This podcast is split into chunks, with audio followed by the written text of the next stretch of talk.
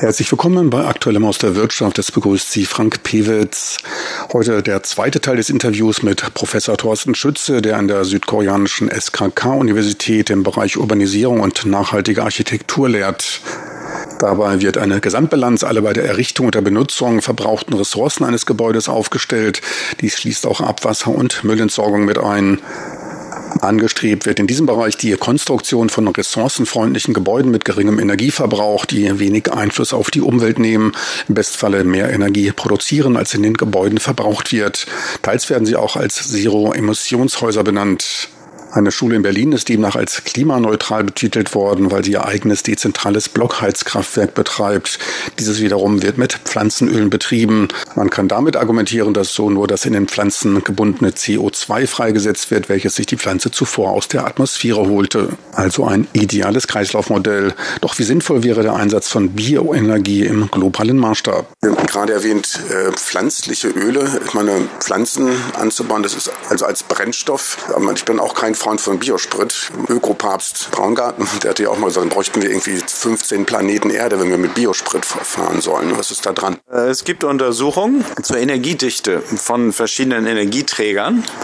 Und wenn man zum Beispiel Photovoltaik äh, also sag mal, vergleicht, wo man ja auf, ähm, wenn Sie jetzt an Photovoltaikanlagen denken, die zum Beispiel auf der grünen Wiese aufgeständert sind, was in Deutschland, äh, wo Deutschland ja mal Weltmeister war und immer noch recht viele Anlagen äh, installiert sind, dann kann man ja pro, sagen wir mit so einem Standardpanel, was einen, äh, einen Wirkungsgrad von 15 bis 20 Prozent hat, kann man also 15 bis 20 Prozent der Sonneneinstrahlung in elektrische Energie äh, umwandeln, direkt. Ähm, wenn man das mit der Energiedichte von, äh, von Pflanzen, zum Beispiel zur Herstellung von Biosprit oder Öl, vergleicht, dann ist äh, der Faktor, je nachdem, was man für Pflanzen hat und was für mal, Untersuchungen man heranzieht, zwischen 300 und 500. Das heißt, man müsste, um die gleiche Menge an Elektrizität mit Pflanzen herzustellen, im Vergleich mit Photovoltaik, brauchte ich eine 500-fach größere Fläche. Ja, das ist schon eine Menge. Und wenn man dann darüber nachdenkt, wenn wir erneuerbare Gebäude oder Null-Emissionsgebäude bauen wollen, dann haben die natürlich, wenn wir sag mal, Biosprit verwenden oder Pflanzenöl, dann ist sozusagen der Flächenbedarf außerhalb des Gebäudes sehr groß. Und äh, da macht das schon Sinn. Also Photovoltaik ist da schon, äh, wenn Sie mich fragen, die Technologie der Wahl und wird, ich sehe das auch in Zukunft als, als die Energiequelle der Zukunft. Vor allen Dingen aus architektonischer Sicht, weil Wind ist natürlich, hat eine noch höhere Energiedichte. Also von daher macht die Nutzung von Windenergie oder auch äh, Wellenenergie macht, macht Sinn. Aber Gebäude sind selten im, im Wellenbereich angesiedelt. Und äh, auch in den Städten haben wir durch die Gebäude selber, die nehmen sich gegenseitig den Wind weg. Also die Untersuchungen, die es gibt zu, zur Installation von Windmühlen äh, oder Windrädern auf Gebäuden, sind in der Regel sind die Ergebnisse nicht positiv. Ja, also es gibt Beispiele äh, in Deutschland, äh, in Hamburg zum Beispiel das Greenpeace-Gebäude in der Hafen City University hat auch Windmühlen auf dem Dach, aber diese Windmühlen sind dann so installiert, dass sie zum Beispiel bei bestimmten Sonnenlicht äh, Schlagschatten in die Büros werfen. Ähm, es gibt ein Gebäude in, in, in London, äh, wo praktisch die Windräder nur während der Woche betrieben werden konnten, weil so mal dann Vibrationen dazu führen, dass also die Bewohner äh, nachts nicht schlafen können, also dass das praktisch den Komfort im Gebäude einschränkt und äh, ist ein mechanisches, eine mechanische Turbine, die entsprechend eben auch Störungen verursachen kann und das ist bei der Photovoltaik eben nicht der Fall. Ne? Die ist völlig geräusch- und emissionslos und hat noch den Vorteil, dass sie verschiedene Funktionen erfüllen kann. Also nicht nur Strom erzeugen, sondern es kann als, als Baumaterial, praktisch als Baukomponente eingesetzt werden. Es kann, äh, weil es ja praktisch ein Panel ist, kann es praktisch wie andere Baukomponenten als Fassaden oder Dachmaterial eingesetzt werden. Zum Thema Nullemissionen, ich hatte ja bereits erwähnt, Energie, Wasser. Ein weiterer wichtiger Aspekt im Null, im ganzheitlichen Null-Emissionskonzept ist die Sanitärtechnologie, also praktisch organische Abfälle von Menschen, also praktisch was wir in, in die Toilette geben, äh, sowie aber auch Küchenabfälle. Und da den Kreislauf zu schließen, also praktisch eine, eine Kreislaufwirtschaft auch für diese Nährstoffströme zu schaffen. Nur zur Klarstellung, es geht nicht um die Nichtverwendung von Biosprit, sondern darum, dass Biosprit nur über eine Resteverwertung gewonnen werden sollte, wie es in Brasilien beim Zuckerrohranbau erfolgte. Organisches zur Gewinnung von Biosprit anzubauen macht keinen Sinn, da viel Fläche benötigt, aber wenig Energie gewonnen wird. Das Abholzen des Urwaldes in Indonesien zur Gewinnung von Palmöl ist sozusagen ökologischer Selbstmord. Kommen wir gleich auf taiwanische Zustände zu sprechen. Hier gibt es ja ein paar gut gemeinte Vorschläge, aber verbindlich ist überhaupt nicht. Baukodex äh, in Richtung Zero Emission. Wie weit kann man da gehen? Was, äh, wo sind hier die größten, eigentlich die größten Mängel oder Fehler hier vor Ort zu finden?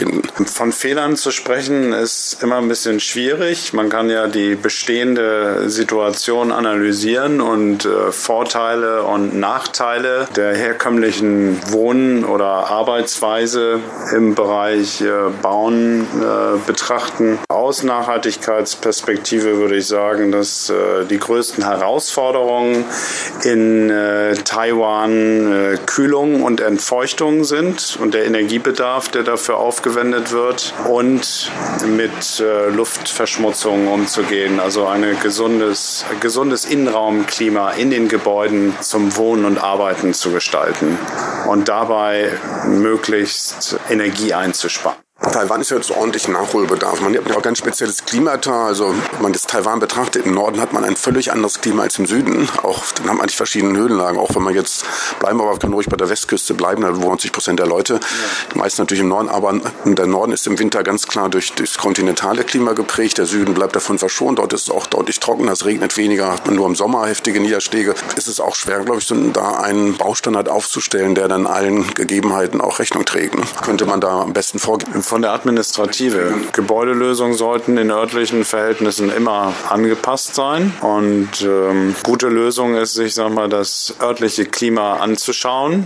Also praktisch die Klimadaten, die Durchschnittswerte, die Extreme anzuschauen. Und die wichtigsten Faktoren sind dann, was Sie ja schon gesagt oder genannt haben, eben also äh, Luftfeuchtigkeit über den, also praktisch über den Zeitraum eines Jahres, Tageswerte, aber auch maximale und minimale Werte also dass man sich äh, anguckt, wie über den Tagesverlauf sich die Temperaturen, die Luftfeuchtigkeit äh, und auch Windgeschwindigkeiten verändern und auf dieser Grundlage dann äh, die Gebäude anpassen. Und äh, heutzutage, also wir haben ja große Rechenkapazitäten, also praktisch Gebäudesimulationen sind dafür äh, das Mittel der Wahl. Also dass man praktisch einen, Gebäudeentwurf äh, in einem entsprechenden Programm dann simuliert, also praktisch simuliert, was man für ein Innenraumklima hat und wie man dieses Innenraumklima dann mit der Hilfe von mal, ergänzender Kühlung oder Entfeuchten möglichst komfortabel gestaltet. Gibt ja so einige grüne Gebäude. Man gibt